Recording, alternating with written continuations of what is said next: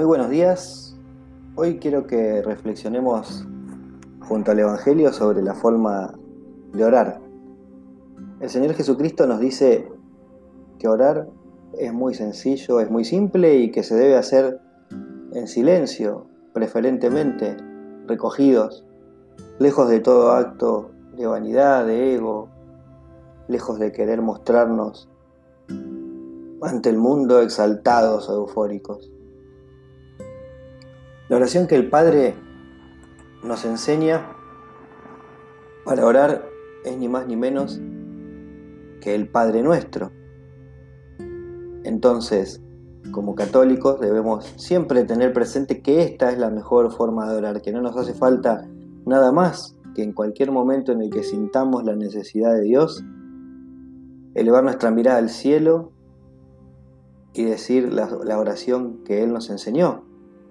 Padre nuestro que estás en el cielo, santificado sea tu nombre, venga a nosotros tu reino, y que se haga tu voluntad en la tierra como en el cielo. Danos hoy nuestro pan de cada día, y perdona nuestras ofensas, como nosotros perdonamos a los que nos ofenden. No nos dejes caer en tentación, y líbranos del mal. Esta es la oración que Jesús nos enseñó para hablar con su Padre, es la oración que seguramente él repetía a diario decenas de veces en sus momentos difíciles, en su soledad, en su necesidad, en su necesidad de hablar con el Padre. Por eso te invito hoy a que si no rezaste el Padre Nuestro, lo hagas en este momento, que termines de escuchar este audio, esta reflexión, y tu oración dé un paso más, dé un paso más hacia un Padre Nuestro que puede y debe ser compartido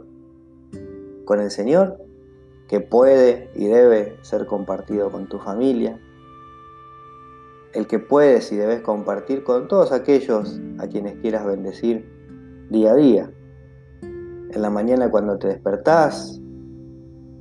al mediodía cuando vas a recibir tus alimentos, en la tarde o en la noche antes de irte a dormir,